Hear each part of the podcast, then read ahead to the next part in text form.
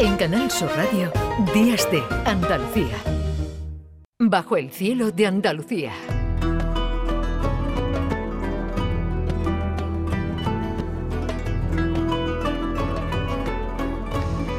...9.46 minutos, o lo que es lo mismo, 14 minutos para llegar a las 10 de la mañana. Nos vamos a esta hora a Sudáfrica, nada más y nada menos. Allí está Manuel Navarro, hola. Manuel, ¿qué tal? Hola, buenos días, Carmen, ¿qué tal? Buenos días, me alegro de escucharte, que nos ha costado un poquito de trabajo y yo tenía mucho interés en que nos hablaras, porque, bueno, no todos los días uno, bueno, tú estarás más acostumbrado, se va a Sudáfrica y podemos tener la oportunidad de que, nos, de que nos cuente qué estás haciendo allí, qué has visto y qué, bueno, qué, has descubierto, como siempre. Eh, pues mira, nos hemos venido por aquí, que como bien dice, es un sitio, bueno, bastante lejano, de los más lejanos que hemos ido, pues, seguramente, ¿no?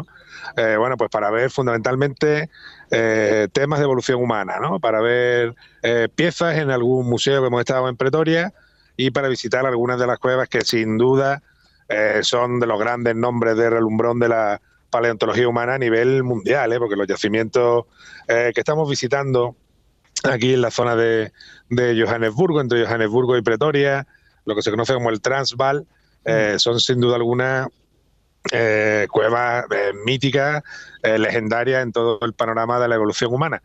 Pero no solo por lo que han dado ya eh, de conocimiento y de fósiles al, caudal común, digamos, de, la investigación, sino por el futuro todavía esplendoroso que tienen. ¿no? Hmm. Este es un sitio eh, absolutamente excepcional en el que existe la presencia de distintas especies de homínidos, desde los australopitecos, los parántropos y los primeros miembros ya de nuestra especie propiamente dicha de el Homo erectus o Homo ergaster, como se conoce al Homo eh, erectus africano. ¿no? Hmm. En ese sentido, hemos tenido la suerte enorme ¿no?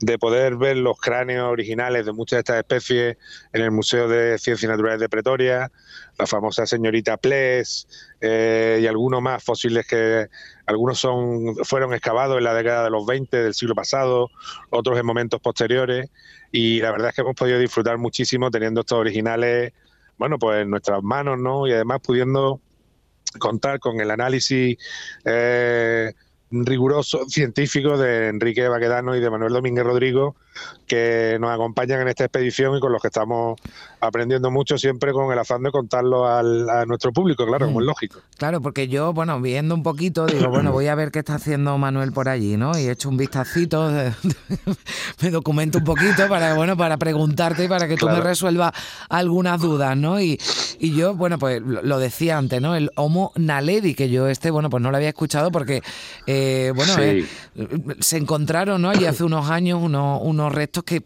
digamos, ¿no? Lo que tú, lo que tú decías, son nuestros antepasados, ya dejan de ser homínidos, pero está antes del hombre moderno, ¿no? Estamos ahí en medio, sí, El Homo, mm. el Homo naledi es un caso perdón, muy excepcional, un caso mm, de difícil resolución ahora mismo en el panorama global de la evolución. La evolución humana nosotros siempre la hemos visto como una evolución lineal, como una escalera, ¿no? Pero lo que se está viendo con la, a medida que avanza la investigación es que no, es, no funciona así hay especies distintas que conviven en el mismo, en los mismos lugares o lugares próximos en las mismas épocas, ¿no? Entonces, el Homo naledi, para que nuestros eh, oyentes se hagan una idea, es un hominino o un homínido que se parece mucho a un australopiteco que es mucho más antiguo.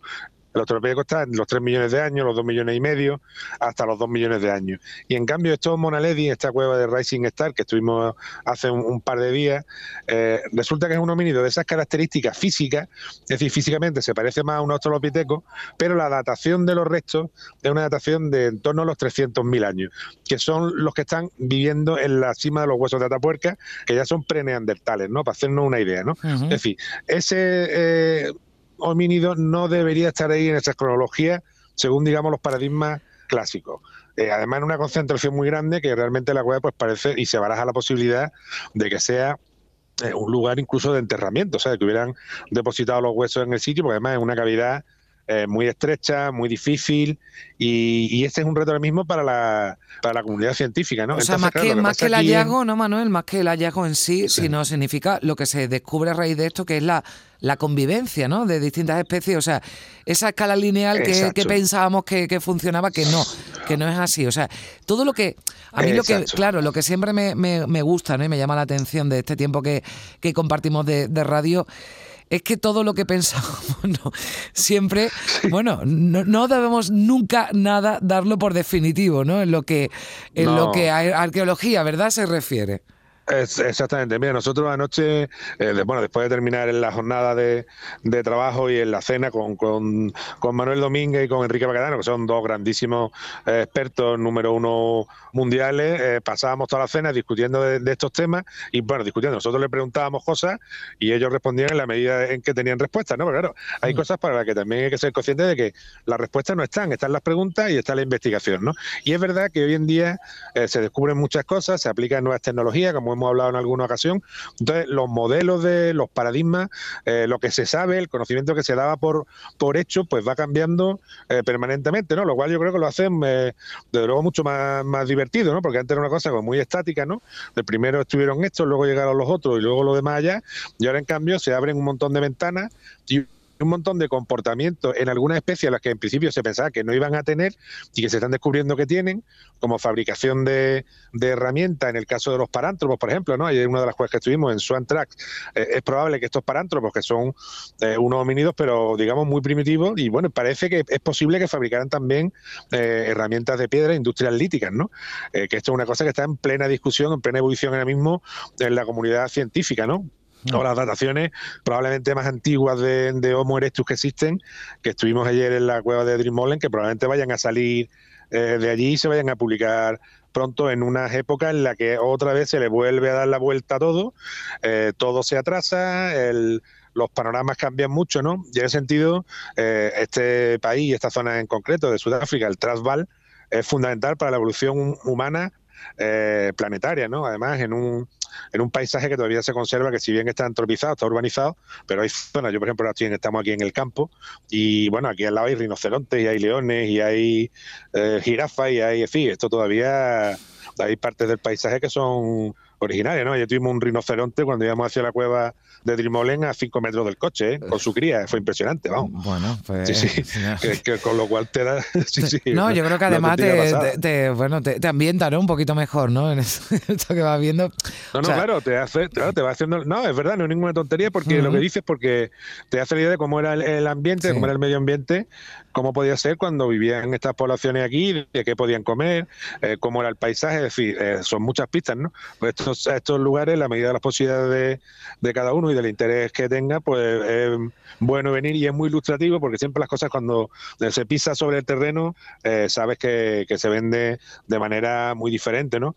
Incluso lo que se sabe, ¿no? Los propios, al poder estar también con investigadores que están trabajando aquí, que son de la universidad de aquí, pues bueno, te van contando eh, cosas que no es las que aparecen en los papers, en las publicaciones científicas, sino que nos han estado contando lo que han estado descubriendo hasta ayer, ¿no? Claro. Eh, y bueno, la verdad es que eso, hombre, tiene mucha importancia. Nosotros estamos encantados de poderlo saber y de poderlo contar. Que claro, porque exactamente. es que yo, claro, que no digo, tú, tú estás feliz por eso, pero nosotros también, porque evidentemente no tenemos que esperar, ¿no? Sin dar nada por definitivo, lo decimos, porque fíjate, bueno, cuántas cosas o sea, prácticamente lo que, todo lo que nos han enseñado ¿no? en, el, en, el, en el colegio ¿no? de, la, de la prehistoria, bueno, esto va cambiando constantemente, afortunadamente. Eso significa que nos vamos conociendo un poquito más y esto tiene, esto tiene mucha importancia a, esta, a esta cueva ¿no? y, a esta, y a esta zona en la que te en la que te encuentras además, bueno, se le, se le llama, oye, que, que, no es cualquier cosa, cuna de la humanidad, ¿no? O sea, cuna de la humanidad, así lo decretó la, lo declaró la UNESCO,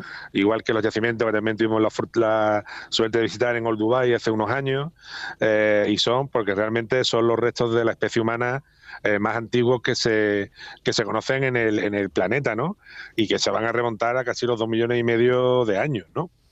Además, con este paisaje que te de especies distintas que coexisten, eh, que es muy interesante, ¿no? Y que se plantean muchas preguntas. Este Naledi del que estábamos mm. hablando, ¿no? Mm. ¿Qué hace ese homínido que es prácticamente un Australopithecus conviviendo con ya con nuestra especie actual, es decir, con nosotros mismos hace doscientos y pico mil años, ¿no? Es decir, nuestra propia especie ha convivido realmente con otras ramas del, linaje de la evolución humana eh, han compartido espacio, han, luchado por los recursos en un tiempo que en clave de evolución es relativamente próximo. Hombre, el oyente normal dirá, hombre, 200.000 años son muchos. Ya, pero eso en clave de humanidad, que estamos trabajando desde los 3 millones de años hacia aquí, está relativamente próximo en el, en el tiempo y nadie pensaba hace 10 años, que es cuando se descubrió Naledi, que esto pudiera suceder, ¿no? Con lo cual, claro, y además eh, son unas cuevas que es un sistema enorme, ¿no? Aquí los sistemas son de, caliza, son sistemas mm. cárticos y son sistemas enormes que se han descubierto algunos porque se practicaba, como bien saben, la minería y se sacaba caliza en las minas, se buscaban diamantes, otra serie de cosas. Este es un país minera, mineramente muy, muy rico, ¿no? Y, y por eso se han descubierto algunas cuevas, ¿no? Como en tantas otras ocasiones, como pasó en Atapuerca también, ¿no? Porque pasaba por ahí el ferrocarril. De muchas veces la minería tiene mucho que ver con esto, ¿no? Pero esto está todo por explorar. Es decir, eh, el, también eh, los oyentes tienen que tener una idea clara de que en los estudios de evolución humana, aunque llevemos ciento y pico años, pero estamos muy, muy al principio, ¿no? Entonces hay que poner las cosas efectivamente, toda en cuarentena, toda en cuestión, y hombre, con la confianza de la ciencia que cada vez se descubren más cosas, tienen más tecnologías, más métodos, más discusión para, para ir sabiendo alguna verdad, pero que del, del puzzle, si esto es un puzzle de un millón de piezas, lo que tenemos ahora mismo son 20 piezas, vamos. Bueno, pues seguiremos sumando piezas porque seguiremos hablando contigo cada domingo. Manuel Navarro, un placer y disfruta, disfruta mucho en, en Sudáfrica con con ese trabajo tan maravilloso que tienes. Gracias, Manuel. Un beso fuerte. Muchas gracias, muchas gracias, Carmen. Un abrazo a todos. Llegamos a las 10 de la mañana.